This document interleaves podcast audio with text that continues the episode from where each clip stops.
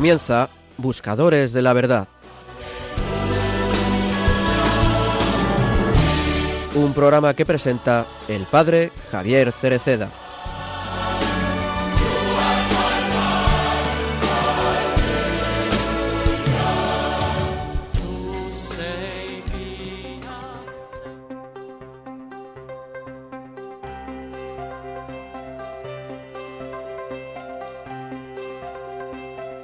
Debemos estar más atentos. La ausencia de la figura paterna en la vida de los pequeños y de los jóvenes produce lagunas y heridas que pueden ser también muy graves.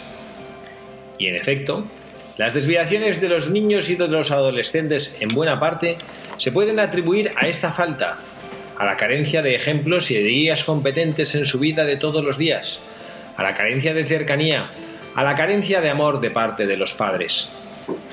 El sentido de orfandad que viven tantos jóvenes es más profundo de lo que pensamos. Son huérfanos, pero en familia, porque los padres a menudo están ausentes, incluso físicamente de casa, pero sobre todo porque cuando están, no se comportan como padres, no dialogan con sus hijos, no cumplen con su tarea educativa, no dan a los niños con su ejemplo acompañado de las palabras aquellos principios, aquellos valores, esas reglas de vida de las que les necesitan como el pan. Los jóvenes quedan así huérfanos de caminos seguros a recorrer, huérfanos de maestros en los cuales confiarse, huérfanos de ideales que inflamen el corazón, huérfanos de valores y esperanzas que los sostengan cotidianamente. Son llenados tal vez de ídolos, pero se les roba el corazón.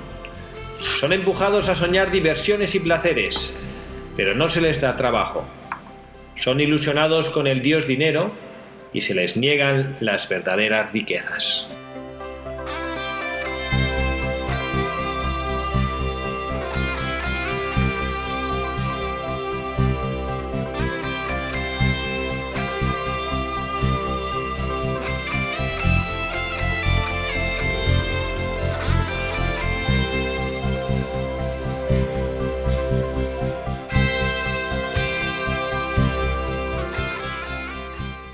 Buenas tardes, queridos amigos. Bienvenidos a este nuevo programa de Radio María en este sábado 5 de marzo del año 2016.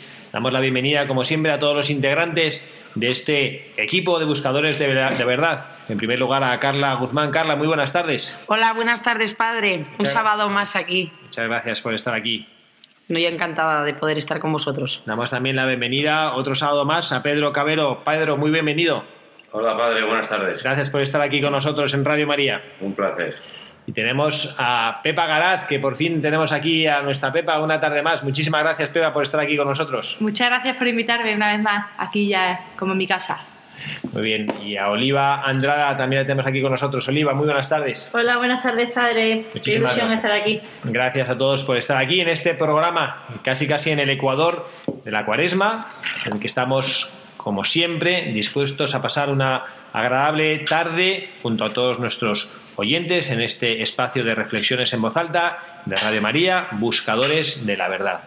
Y bueno, como saben nuestros oyentes, estamos haciendo durante este año de la misericordia un recorrido por distintos santos que el Papa Francisco nos ha recomendado en este sugerente año de la misericordia. Tenemos un, un grupo de santos en los cuales el Papa Francisco nos ha pedido que fijemos la mirada de manera particular, pero antes queremos volver a insistir ah, en nuestra dirección de correo electrónico que le pedimos a Pepa que la recuerde a todos nuestros oyentes.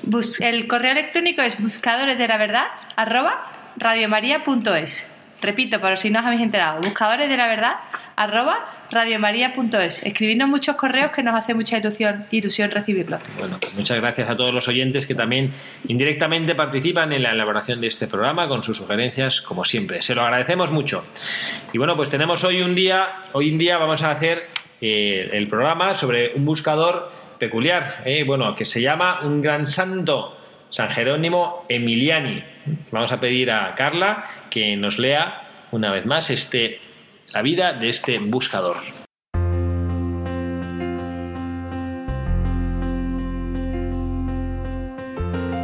San Jerónimo Emiliani nació en Venecia en 1486.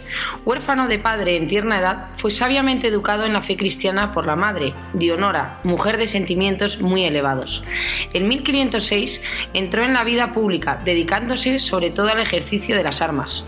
Pasó a ser soldado de la Serenísima República y en 1511 fue enviado a la fortaleza de Castelnuovo de Cuero, situada a la orilla del Piave con carácter de gobernador regente. Las fuerzas enemigas francesas, muy superiores en número, lograron tomar a Castelnuovo y Jerónimo cayó prisionero y encarcelado en un calabozo con cadenas en manos y pies. Y este fue el golpe de gracia para su conversión. Hasta entonces había llevado una vida muy mundana, pero en la soledad de la cárcel se dedicó a meditar en aquellas palabras de Jesús. ¿De qué le sirve a un hombre ganar todo el mundo si se pierde a sí mismo? Y se propuso dedicar su vida entera y todas sus energías a tratar de conseguir su propia santificación y la salvación de muchos otros. Estando en la tenebrosa prisión y viendo que humanamente no tenía remedio para aquella aflicción, se dedicó a rezar con toda fe a la Santísima Virgen María para que le consiguiera de Dios su pronta liberación. Y he aquí que de la manera más inesperada son quitadas las cadenas de sus manos y de sus pies y logra salir sin que los guardianes se lo pongan. En el silencio de la cárcel había encontrado la amistad con Dios por medio de la oración y la meditación. Reconociendo que su liberación de la cárcel era un favor especialísimo de la Santísima Virgen, se dirigió ante la imagen de Nuestra Señora en Treviso y a sus pies dejó sus cadenas y sus armas de militar como recuerdo y agradecimiento y se propuso propagar incansablemente la devoción a la Madre de Dios. Por aquellos tiempos apareció en Italia una serie de apóstoles formidables que se propusieron, iluminados por el Espíritu Santo, en favorizar al pueblo en la piedad y dedicar el mayor número posible de personas a obras de caridad en favor de los necesitados. Algunos de estos santos fueron Santa Catalina de Génova, San Cayetano, San Camilo de Lely, San Bernardino de Feltre, San Felipe Neri, San José Calazán y Santa Ángela de Merici, un verdadero sindicato de apóstoles de la caridad. A ellos se unió San Jerónimo. En 1531 se propagó por Italia la terrible peste del cólera. Jerónimo vendió todo lo que tenía, incluso los muebles de su casa, y se dedicó a atender a los enfermos más abandonados. Él mismo tenía que cavarles las sepulturas y llevarlos al cementerio, porque casi nadie se atrevía a acercárseles por temor al contagio. También él se contagió de la terrible enfermedad, pero por favor de Dios logró curarse. Miles y miles de niños pobres quedaron huérfanos y desamparados por la muerte de sus padres en la epidemia de cólera. Entonces Jerónimo se dedica a recogerlos y a proporcionarles alimento, vestido, hospedaje y educación, todo totalmente gratis. De casa en casa va pidiendo limosnas para poder ayudar a sus niños huérfanos. Muchos colaboran, levanta dos grandes edificios, en uno recibe a los niños y en el otro a las niñas. Y como muchas mujeres ante la absoluta miseria se han dedicado a la prostitución, entonces el santo funda una casa para mujeres arrepentidas y allí aprenden costura, bordados y otras artes para ganarse la vida honestamente. Varios de sus amigos y colaboradores deseaban dedicarse por completo a la obra de atender a los niños huérfanos y desamparados, y con ellos fundó el santo una nueva comunidad cerca de Milán. El nombre de esta congregación religiosa fue de servidores de los pobres, pero en recuerdo al sitio donde se efectuó su fundación, ahora se llama la comunidad de los padres omascos. En la actualidad tienen unas 75 casas en el mundo, con unos 500 religiosos, y se dedican preferencialmente a educar niños desamparados. Las gentes decían que la vida de Jerónimo estaba toda hecha de caridad, que él que de él se podía repetir el elogio que fue hecho de Jesús. Pasó su vida haciendo el bien. Nadie que viniera a pedirle un favor quedaba sin ser atendido. Lo, llamaban el paño de lágrimas de los que sufrían y lloraban. No reparaba en ningún sacrificio con tal de hacer el bien, especialmente a los niños más pobres, para los cuales se sacrificaba hasta el extremo con tal de conseguirles maestros, alimentos y toda clase de ayudas espirituales y materiales. Viajaba por los campos predicando misiones y en los ratos libres se iba a trabajar con los campesinos y aprovechaba la confianza y el cariño que estos le tenían para darles buenos consejos y ponerlos en amistad con Dios. Volvió a propagarse la peste del cólera y San Jerónimo volvió a dedicarse a curar enfermos, a llevarles alimento y vestidos y a enterrar personalmente a los muertos, llevándolos sobre sus hombros. Pero se contagió de la violenta enfermedad y en pocos días estuvo agonizante.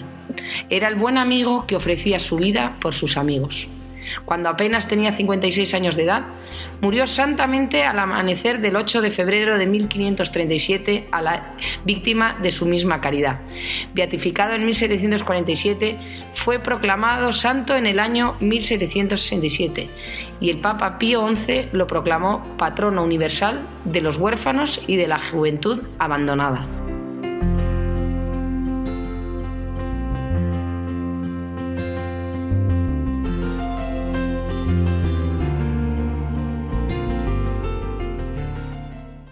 Pues aquí tenemos un nuevo santo para nuestra ya abultada cartera de santos eh, después de tantísimos programas que hemos hecho. Y bueno, San Jerónimo Emiliani, que lo conozco que era un santo que conocía un pelín su historia, pero no conocía tan profundamente ni bueno cómo había vivido y cómo había muerto.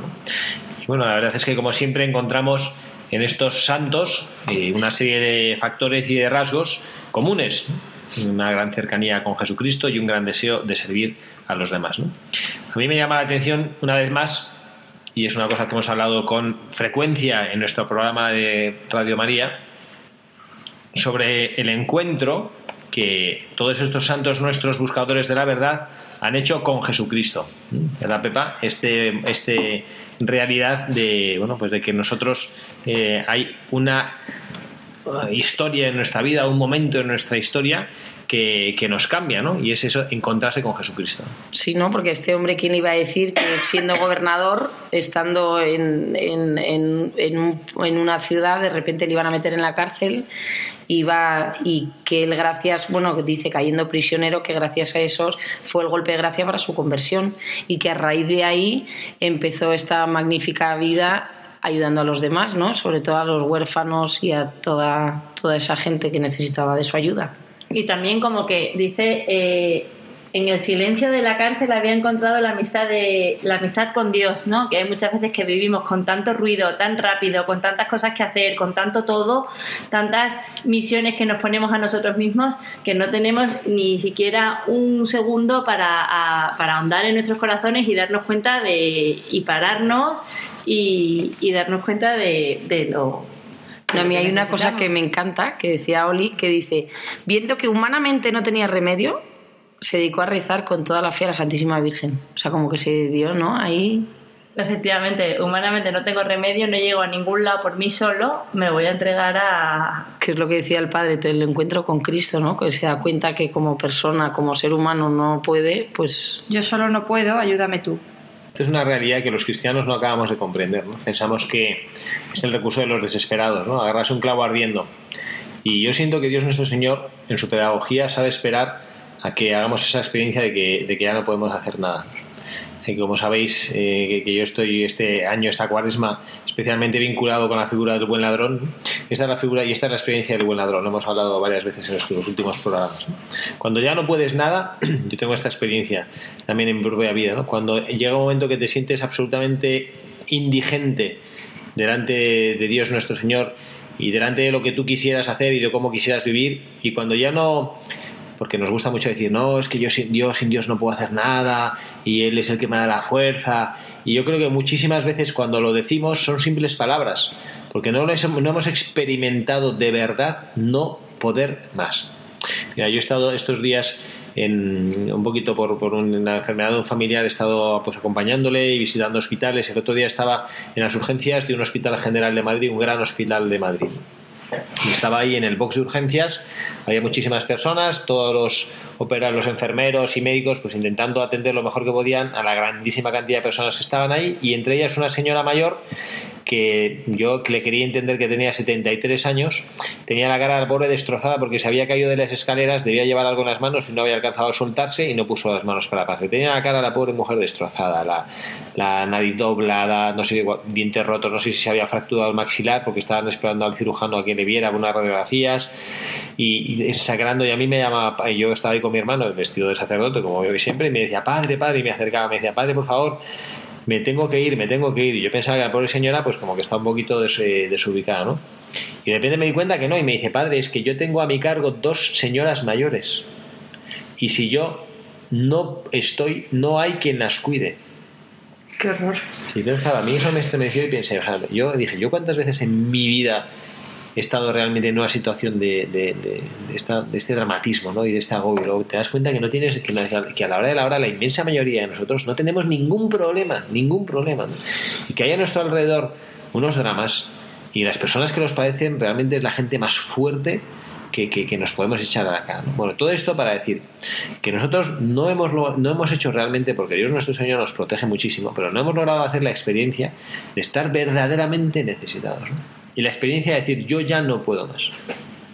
Entonces, cuando uno hace esta experiencia, que es como lo hizo San Jerónimo, cuando uno realmente se pone delante de Jesucristo y le dices que yo no tengo recursos ya, no tengo fuerzas, no tengo capacidad de gestionar esto, Señor, si tú no me ayudas, estoy en el hoyo, y lo decimos de verdad, experimentándolo, yo creo que ahí es Dios cuando actúa. ¿no? ¿Qué es lo que le pasó al buen ladrón? El buen ladrón, ¿por qué recurrió a Jesucristo, no a la desesperada? Porque a la desesperada también estaba recurriendo el, perdón, mal ladrón. Y el mal ladrón pues, le estaba echando en cara, sálvanos a nosotros, ¿no? El buen ladrón, ¿por qué actuó? ¿Por qué, por qué Dios nuestro Señor le abrió las puertas del paraíso? Porque vio en su corazón una auténtica conversión. ¿Y por qué vio en su corazón una auténtica conversión? Porque tuvo fe, ¿no? Porque él se dio cuenta que es que no tenía ninguna otra esperanza en su vida más que Jesucristo, agarrarse a Jesucristo.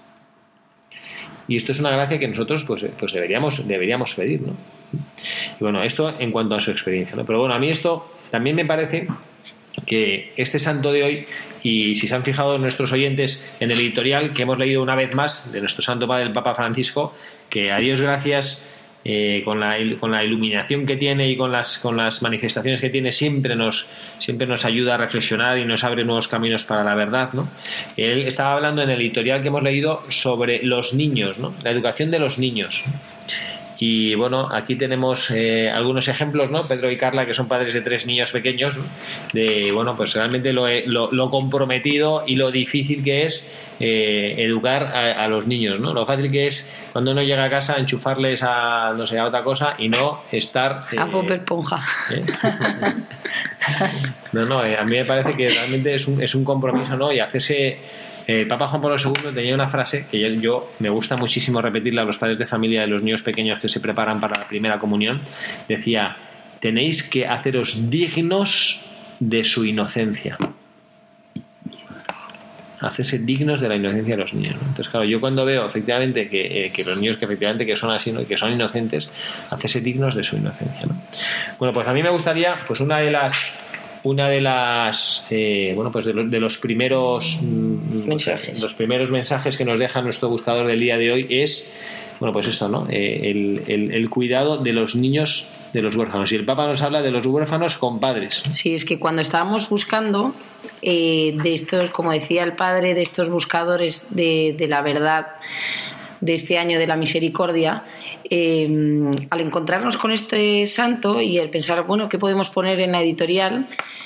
Estábamos buscando algunas palabras del Papa Francisco relacionadas con, con la orfandad y nos encontramos justo con este, con este discurso que dio una catequesis a las familias, hablando que hoy en día no hay, que es verdad, que no hay igual tanto huérfano carente de padre y madre, sino huérfano con padre y madre, pero carente de educación y de cariño, ¿no? Que es verdad que hoy pues los padres de familia por necesidad trabajan muchísimo más, tiene que trabajar el padre y la madre, no pueden estar en casa, o que también es verdad que, que- que hemos perdido algún que otro valor y, y nos dedicamos más pues eh, ¿no? a nuestros hobbies, no lo que nos divierte y que es verdad que tristemente muchas veces es como que tienes un niño, tienes otro niño, como que vas teniendo niños, o sea, no me entendéis mal como el que tiene un perro, pero como que vas teniendo, venga, que ahora toca tener un niño, ahora tengo otro niño, pero realmente no le cuidas, no le formas, no le educas, ¿no? Es un Y- tema que- social más Sí. que un tema. Desgraciadamente,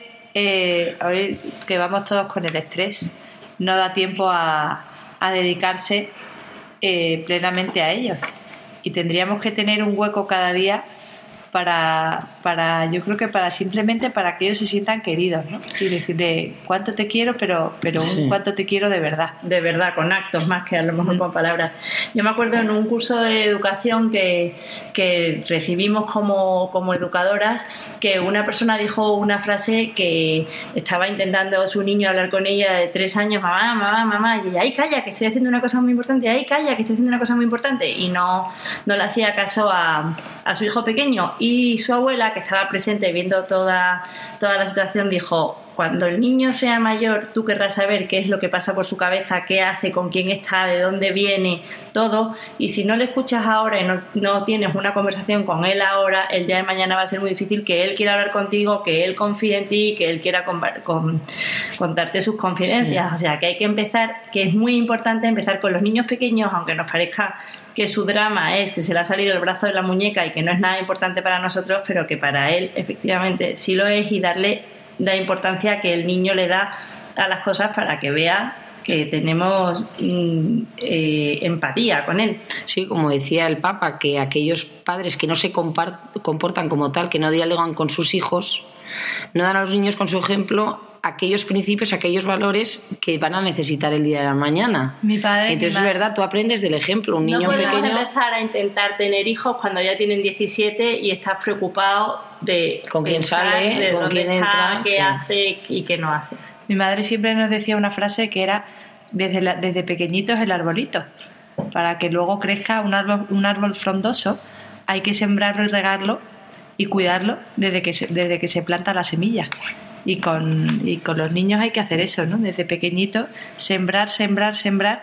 Parece que, que el fruto no llega y hay veces que, que, yo entiendo a los padres que caigan en la desesperación, que parece que no llega, pero el que siembra, siembra, siembra, recoge. El día de mañana recoge. O sea que es, un, es una carrera a largo plazo, muchas veces una carrera de fondo, que, que no vemos los resultados eh, automáticos. Y estamos en una sociedad en la que lo queremos todo y ya e incluso en eso, cuando estamos sembrando, eh, queremos el resultado de lo que estamos haciendo ya y tenemos que concienciarnos que es una que es un trabajo a largo plazo. Y nosotras como madres nos creemos que el papel nuestro es el fundamental, el imprescindible, etcétera, pero ¿y el de los padres? O sea, ¿cómo, cómo tienen que, que involucrarse? A ver, aquí tenemos, aquí. Un, aquí tenemos, Un, padre de familia a ver, que está aquí escuchándome. A ver, Pedro, tú que tienes tres hijos. ¿Cómo nos tenemos que involucrar? ¿Cómo piensas tú que te tienes que involucrar con un hijo tuyo de tres años? Exactamente igual que vosotras. Pues sí. ¿No? Y lo hacemos. ¿Se cumple, tú crees? Quizá algunos más. En este caso doy fe que se cumple bastante. En muchos casos a lo mejor el padre se ocupa más que la madre porque la madre trabaja el doble. O sea, no es solamente la madre la que tiene que educar a los hijos. Hombre, yo creo que un niño que necesita que educar las los dos. Sí, es fundamental. La verdad. verdad. es un trabajo de dos. Cada uno en su ámbito. Quizá la madre más que se le ayuda con los deberes, el padre que juega más con ellos al fútbol, yo qué sé, muchas cosas. Pero tú, por ejemplo, Pedro, esto que yo veo que, que, habitualmente, que esto yo estoy de acuerdo contigo, pero a ver, tú que eres un hombre que yo veo que dedicas un montón de tiempo a tus hijos, estás un montón de tiempo con ellos, eh, ¿tú de dónde sacas o, qué, o, o, o, por qué sientes, de dónde, de dónde encuentras tú esa fuerza en vez de llegar a la casa y decir, mira, que le doy dos duros a los niños, ¿no? ¿Y de dónde sacas tú la fuerza? Pues para escucharles, para que te cuenten las cosas, para que, sepa, para que sepan que si quieren contarte una historia, ahí estás escuchándoles. Que esto es como cansado, que ya decir, mira, niño, ponos a ver la tele o iros a jugar al jardín. Porque me, porque me divierte muchísimo. No, hombre, yo creo que, me también, Pedro. Día, que me cuenten. Yo tenía un padre que es que Eso. era así. O sea, mi padre era, pues no sé, está todo el día con nosotros y somos nueve hermanos. Quizá con unos más que con otros, yo soy el pequeño y a mí me tocó vivirle como más mayor.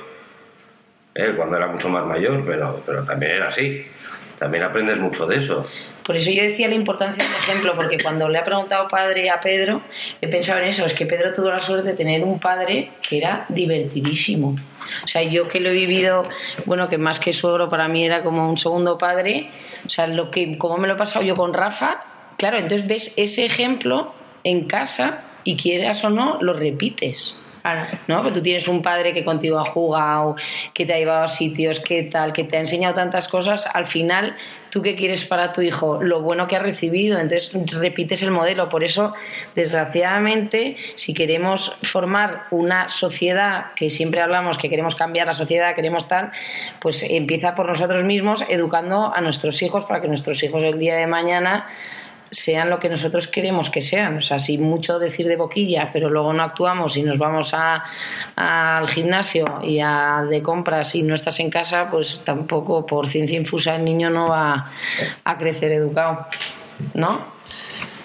Yo eso lo, aprecio y tengo la fortuna, como siempre, de otras muchas cosas eh, afortunadas de mi trabajo como sacerdote en un colegio, la oportunidad de ver a muchos padres de familia y de ver muchos modelos de educación. Y yo sí es verdad que me doy cuenta que los padres de familia que pues tienen habitualmente pocos hijos, en el caso que Pedro tiene ocho hermanos, pues son casos excepcionales, ¿no? Normalmente pues tienen pues, dos, tres hijos. Eh, estos padres de familia se encuentran con la con la realidad de que, de que son eh, sus hijos mayores, por ejemplo, es, es, el primer hijo mayor que tienen, ¿no?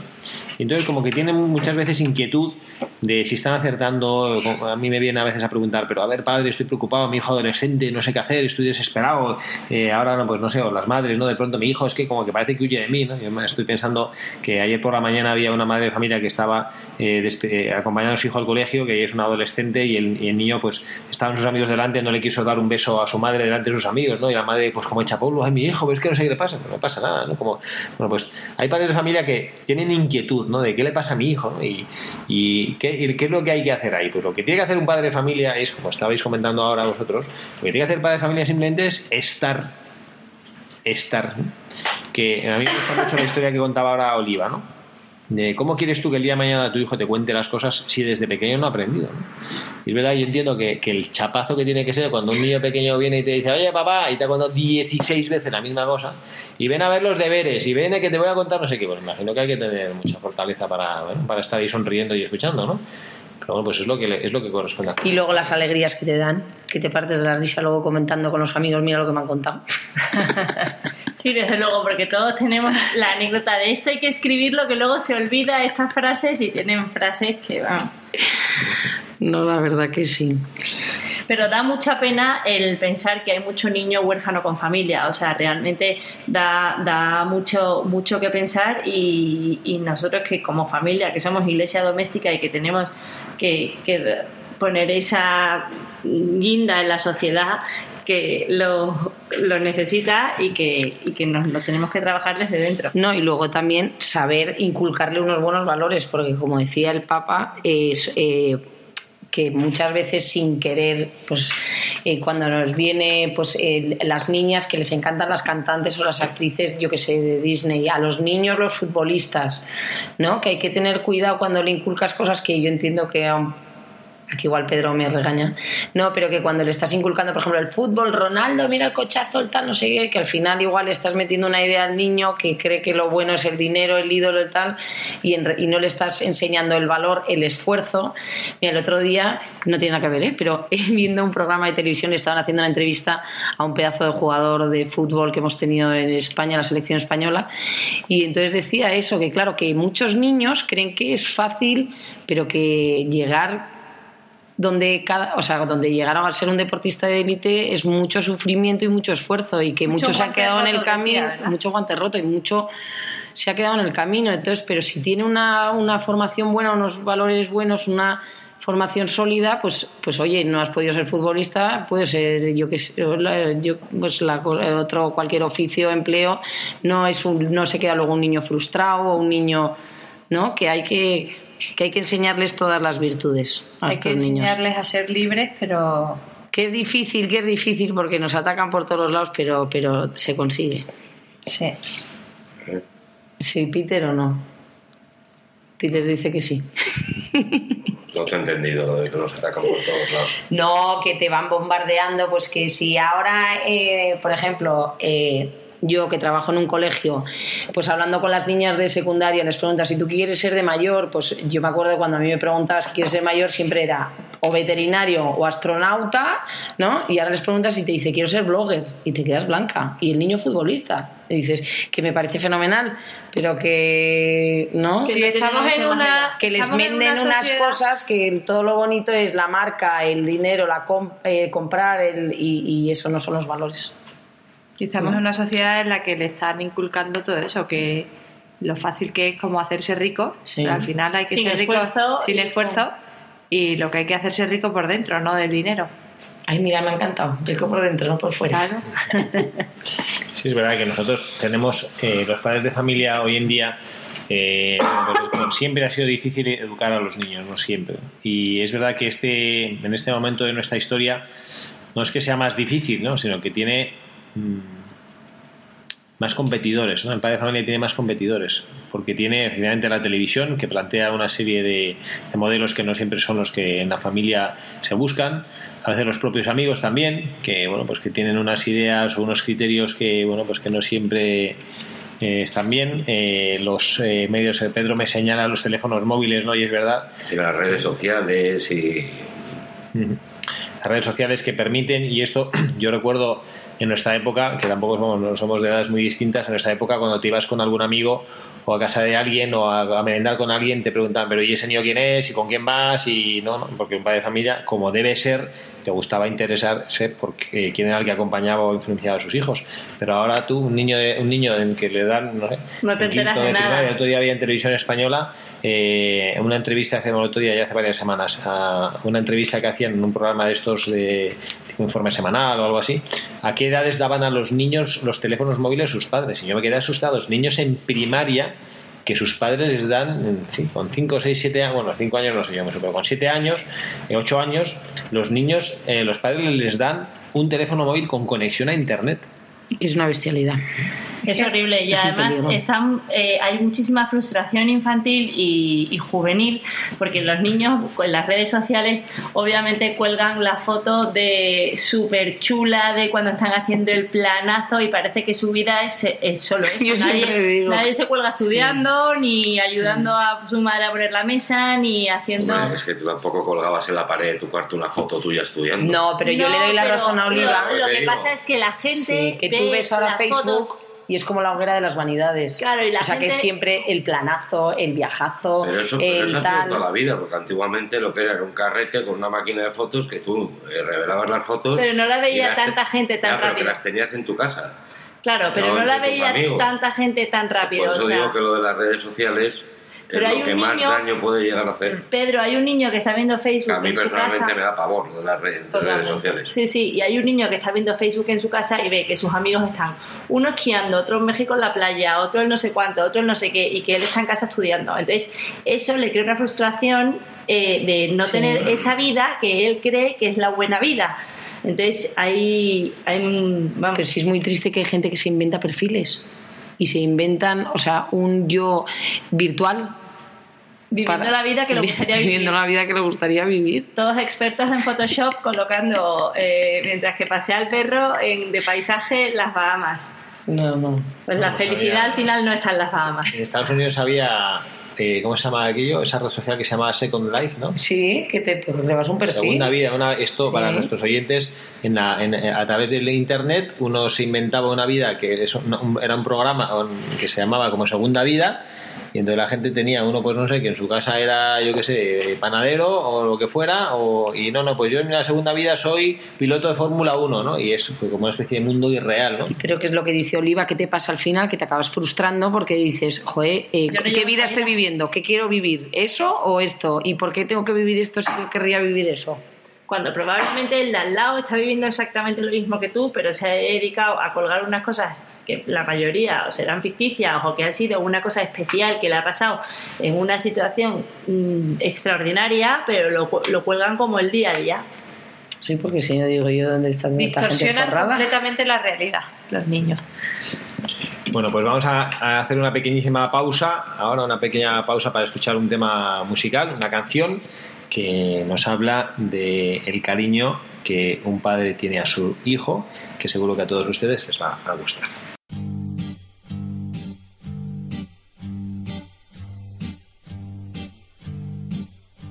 Por haberte lavado las manos y desayunado. Por haberte vestido tú solo.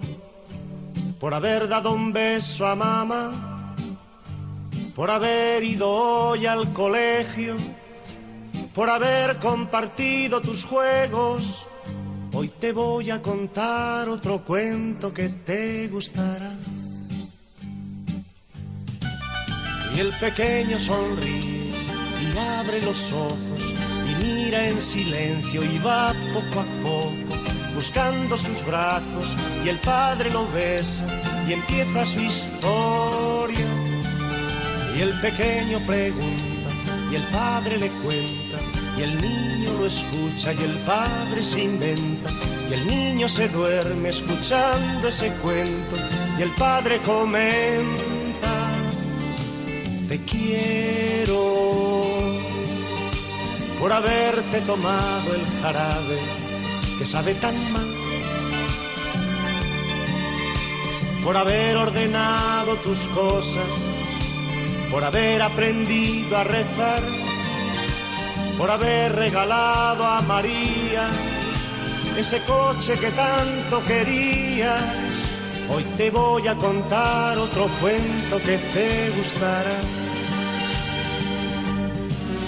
y el pequeño sonríe y abre los ojos y mira en silencio y va poco a poco buscando sus brazos y el padre lo besa y empieza su historia.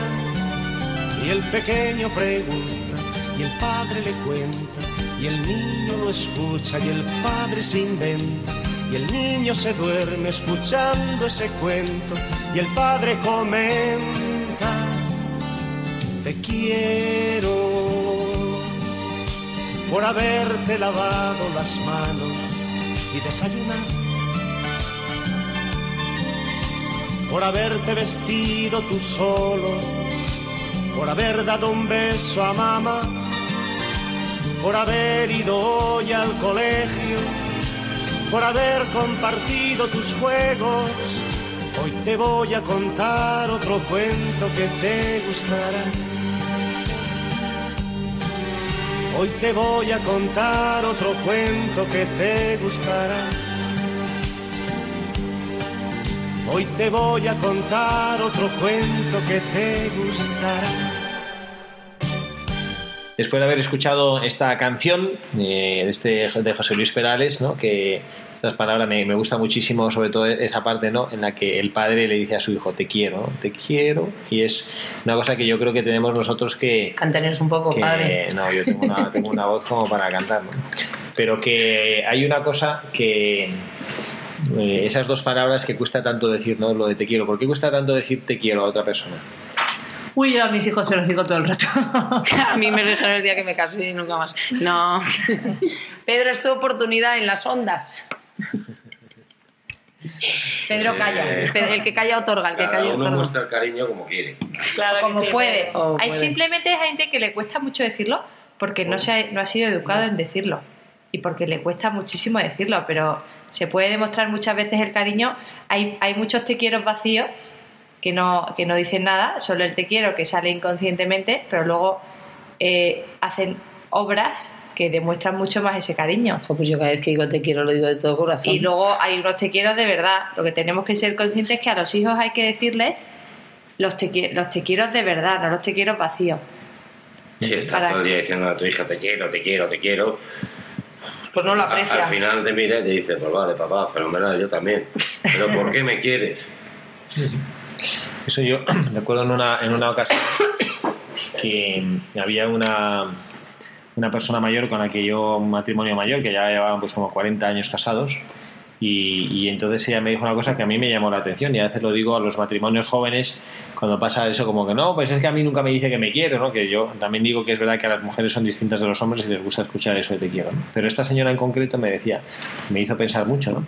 Decía, que le le preguntaba, bueno, que qué tal estaba, porque tu marido que es un poquito bruto, ¿no? Y, y- y ella decía, pues es que por fin he descubierto o he acep- no sé si me- no sé cómo dijo, he descubierto, he aceptado, ¿no?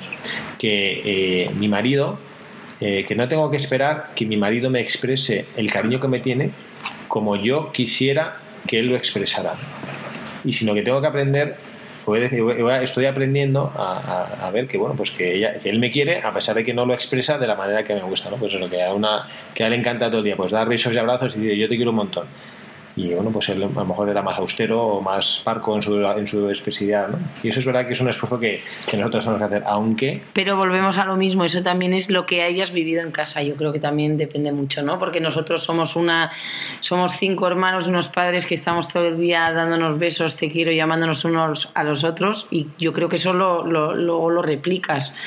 Y por ejemplo en casa de Pedro, que son mucho más más, más contenidos o menos Contenidos, ¿no? expresivos, Más, más fríos, no sé. más, fríos, más vascos. Llego a mi casa, le doy un beso a mi madre y se le he quemado un ictus. o sea, es que es así. O sea, yo no llego a comer a casa de mi madre, voy muchísimo a verla y, y nada más llegarla de un beso. No, no, no soy como la familia de mi mujer, que viven abrazados y cogidos de la mano. Cada uno es como es.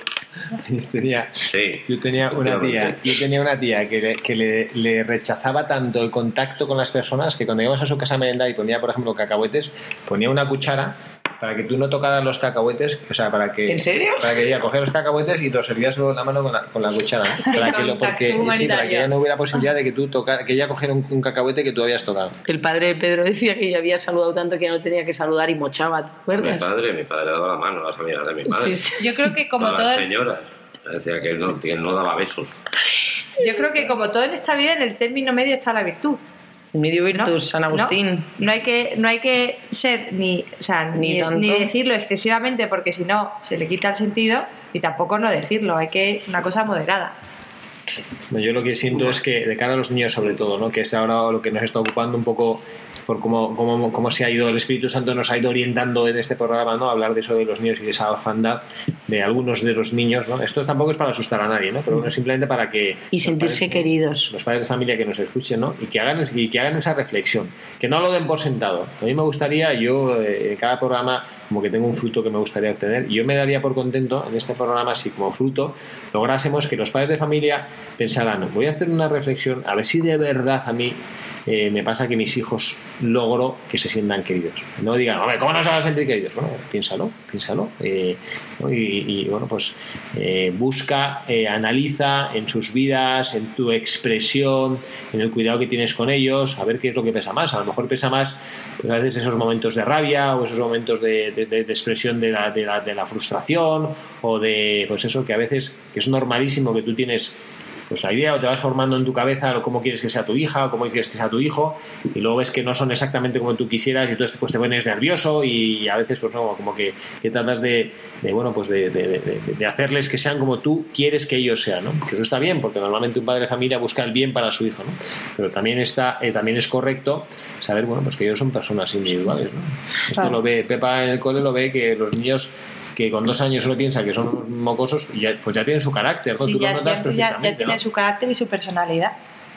Y muy definida, Muy además. definida. Nos creemos que los niños pequeños son pequeños y punto, pero los niños pequeños, vamos, o sea, Mira. se enteran de todo y Yo, cuando estábamos haciendo este programa, eh, estaba pensando, yo quería hacer la llamada a un tío de Pedro, Pedro, y está siendo el prota, no, que fue un, bueno, sigue vivo, obviamente sigue vivo, un médico que llevaba la Inclusa, que era el orfanato que había en, en Madrid.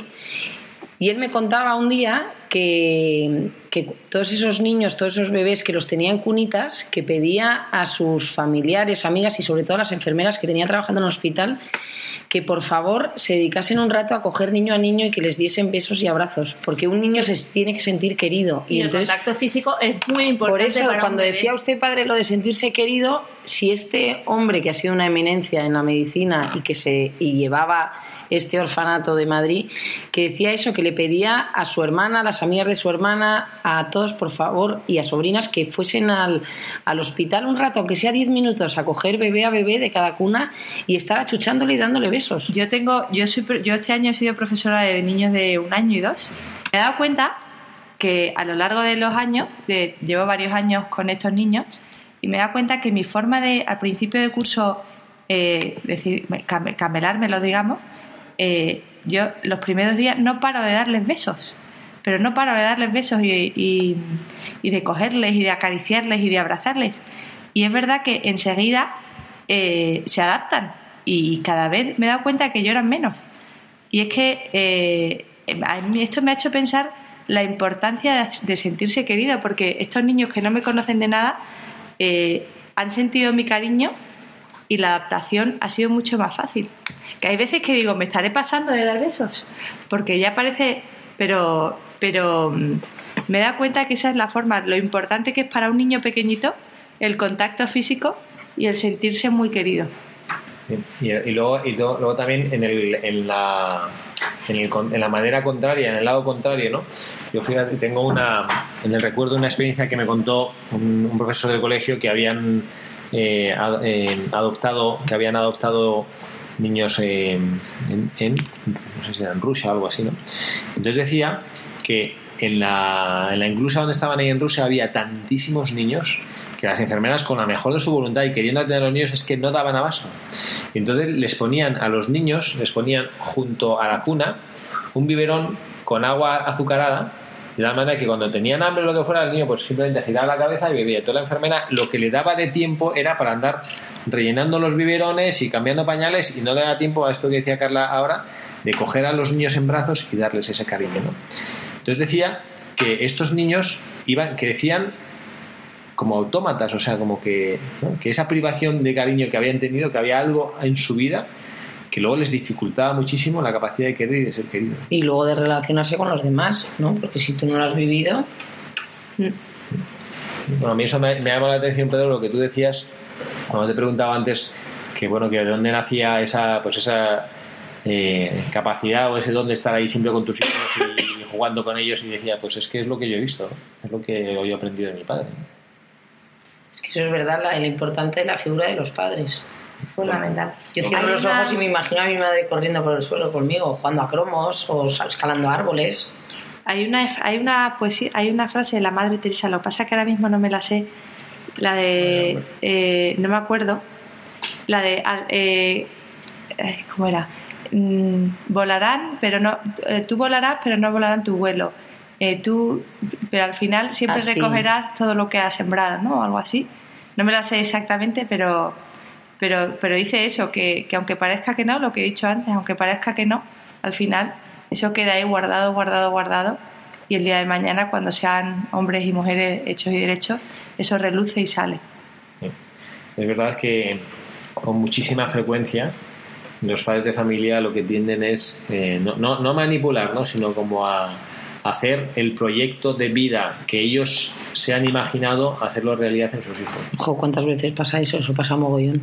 Hmm. ¿No? Como que tienen una idea de vida va a ser tres niños rubios, un perro, una casa con jardín y no y... no se dan cuenta que cada niño es único y e irrepetible. E irrepetible y que no van a salir unos como ellos quieren. por ejemplo, este, yo tengo un amigo que no vive en Madrid y que su hijo pues hombre, más o menos mostró una cierta, un cierto talento futbolístico, ¿no? Entonces, este, yo no sé si le ha preguntado alguna vez en su vida a su hijo si él quiere ser un futbolista profesional o algo así, pero es que este niño, el padre está encantado, va a todos los partidos, parece que es como que, no sé, como que el, futbolista que le hubiera querido ser, pues está intentando que lo sea su hijo, ¿no? Y entonces, equipo federado, entrena cuatro veces por semana, tres horas, todos los fines de semana del año partido o entrenamiento, si te quieres hasta el quinto pino, tres horas de coche, a jugar el partido, luego vuelve otras tres horas de coche. Entonces yo, yo a veces veo, pero eh, el niño tendrá, no sé si existe, ¿no? pero esa vocación de futbolista o la, o la vocación la tiene el padre. ¿no? Y hay veces que, bueno, que... Y luego crean frustraciones a los padres, porque cuando el niño no sale lo, lo que no sale como el padre quiere, el padre se frustra y dice que he hecho mal, no, no he hecho nada mal, es que el niño no estaba llamado para hacer eso. El mm. niño tenía otras cualidades. Así es, así es. Bueno, pues eh, a mí me gustaría que, que, la es que hemos hablado en este, en este Jerónimo Emiliani, que hemos hablado hoy casi casi casi solo de este, de este aspecto, de esta invitación que nos hacía él a, bueno, a no dejar huérfanos, ¿eh? nos hacía, os hacía a los que sois padres de familia, ¿no? De a no dejar huérfanos a los niños, ¿no? Es verdad que a veces como que nos encanta a los niños como que si fueran eh, como si fueran solos los niños ¿no? que esta es, otra, esta es una realidad como que los niños no hace falta que tengan a sus padres encima pero hay otras enseñanzas ¿no? hay otros otros eh, bueno, eh, mensajes del buscador del día de hoy. ¿no? Y eh, bueno, a mí me gustaría incluso acabar, porque ya nos quedan poquísimos minutos antes de tener que cerrar el programa, ¿no? El, el, hecho de que la santidad es contagiosa, ¿no? A ver, Carla, que nos has ayudado a preparar este programa, ¿no? De que, ¿Dónde has encontrado tú en la vida de San Jerónimo esta realidad de que era un hombre que tenía una alegría y una fe contagiosa. No, a mí me ha encantado y además justo además lo estábamos eh, hablando en la educación de los hijos que, mm, cuando decíamos la importancia del ejemplo de los padres, pues eh, cuando estábamos leyendo al principio del programa la biografía de San Jerónimo, decíamos que le había contagiado eh, algunos apóstoles de, que decía una serie de apóstoles formidables que, estaban en esa época, como Santa Catalina, San Cayetano, que eran, dice entre comillas, que me hace gracia, un verdadero sindicato de apóstoles de la caridad. Y es verdad como muchas veces el, ejemplo edifica ¿no? y, nos contagia, que tú ves a, es, a una persona al lado tuyo que es feliz, alegre porque está ayudando a los demás y dices, jo, este tiene algo que yo no tengo, ¿qué tendrá? Entonces quieras o no, le copias. O sea, yo... Yo creo que lo, malo contagia, pero lo bueno mucho más. Pasa que desgraciadamente... Vende menos. Eh, vende menos, ¿no? Pero, pero yo estoy segurísima que lo bueno contagia muchísimo más que lo malo. Y yo me acuerdo cuando tenía 18 años y, empezó un grupo que tenían un, ayudaban en un colegio de en mano amiga en Vallecas y yo no tenía ni idea, pero le veía a todas que estaban tan divertidas, o sea, que se lo pasaban tan bien, tan alegres.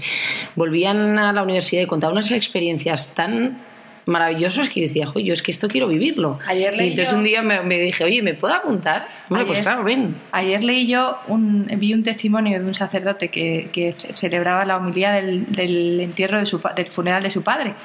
Y entonces este, este padre era anglicano y antes, dos días más tarde de entrar en el seminario le dijo a su hijo que quería convertirse y ser católico.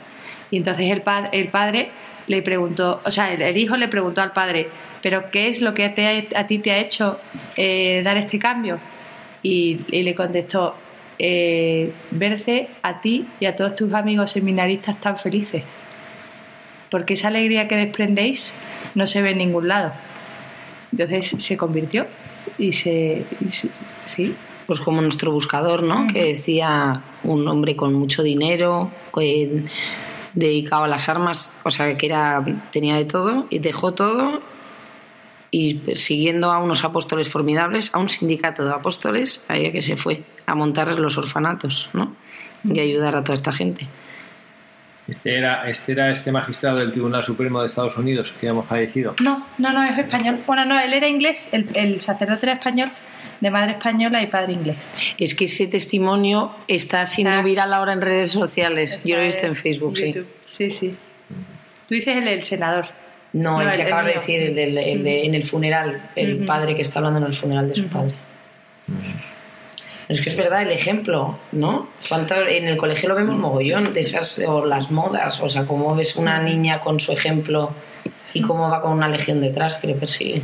Yo la verdad es que me gustaría ser tan optimista como Pepa. Yo no sé si el buen ejemplo eh, es tan yo estoy convencida, como Yo estoy convencida de que sí. Lo, que, pasa, es... que tenemos que concienciarnos y es que no estamos concienciados y no y abrimos muchísimo más los ojos a, a los malos ejemplos que a los buenos ejemplos. Porque, eh, porque yo, Pedro me dice que no, yo no, porque yo Los malos ejemplos suelen ser más divertidos. No, y porque es más chismoso. El que hace la gracia, el que hace la broma, el que hace la gamberrada. Por eso digo, y abrimos... Son malos ejemplos y te divierten más.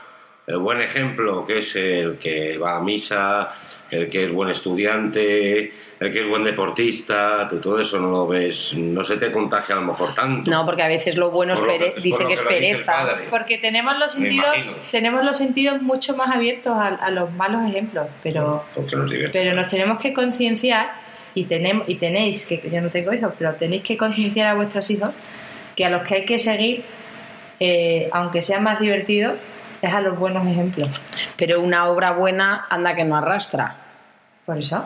Por eso digo, o sea, que es verdad que igual la persona individual, la ma- lo malo, la gracia, Sí. o sea, el líder negativo en un momento dado de la adolescencia te tira más, pero una obra, o sea, una... Una buena obra arrastra muchísimo. arrastra un montón. Lo estamos Yo- viendo ahora. Con Yo lo que siento es que los, que los buenos, las personas, que era lo que ahora mencionaba Pepa sobre este ejemplo, eh, te atrae a alguien alegre, eso es verdad. Alguien que vive una vida plena, porque por ejemplo, a lo mejor el superdeportista que es un crack en el deporte que sea, pero que a lo mejor es un hombre, no sé, pero un poco margaete, un poco tenso, pues tampoco te atrae, ¿no? Lo que te atrae es una persona feliz. Eso es lo que atrae, eso es verdad, en eso sí estoy de acuerdo. Pepa, di nuestra frase, un triste... ¿Cómo era? Un- no hay, no hay, ¿cómo era? No, un santo triste. No hay, no hay na- ¿Cómo era? Ahí se me ha olvidado. La del Un triste tri- santo. santo triste es un triste santo. Es un triste santo. Eso. Es que Es no verdad, atrae. no, pero, ahora lo que- pero es verdad que, que efectivamente que para que, que para bueno pues para portarse bueno, para hacer el bien y para vivir el bien pues eh, Pero es que yo creo que el que hace el bien, al final es el alegre, porque el hacer ese bien es lo que le da esa alegría. bueno pues vamos a intentar vamos a intentar eh, hacer realidad esto que Beba nos dice ¿no? que efectivamente que No el hay que perder la esperanza. sea atractivo eh, que bien Lo que sea pasa es que es más atractivo difícil y también venderlo. sea contagioso ¿no?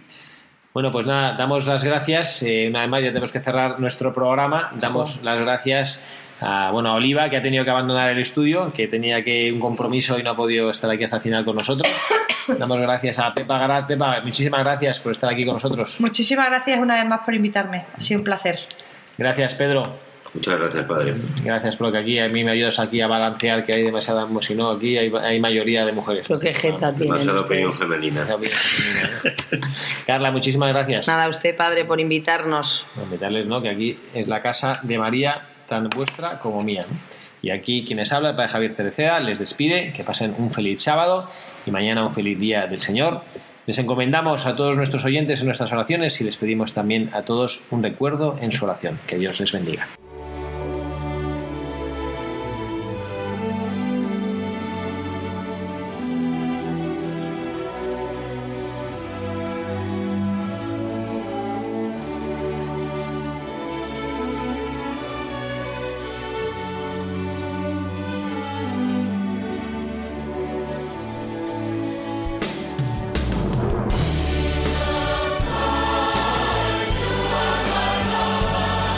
Han escuchado Buscadores de la Verdad. Un programa presentado por el padre Javier Cereceda.